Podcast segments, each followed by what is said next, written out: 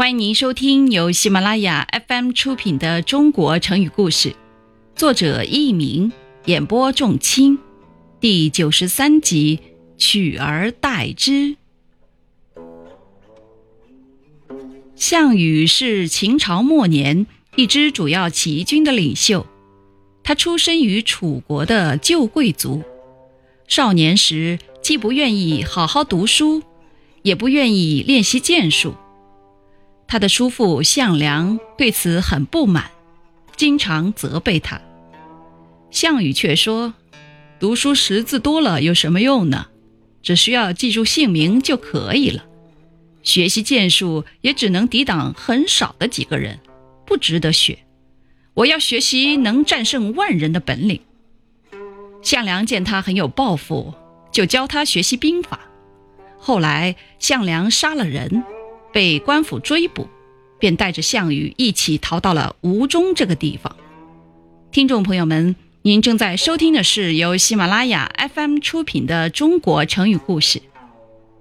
有一年，秦始皇巡游全国，途中路过吴中时，项梁、项羽一起去看热闹。项羽看到秦始皇被人前呼后拥、威风凛凛的样子，便对项梁说。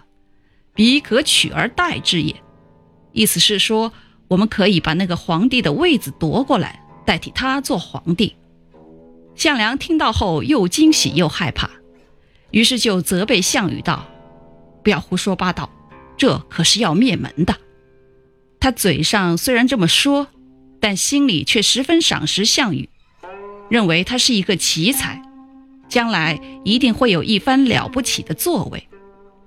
后来，项羽带兵参加了反秦的起义，成为抗秦的主要力量，并自立为西楚霸王。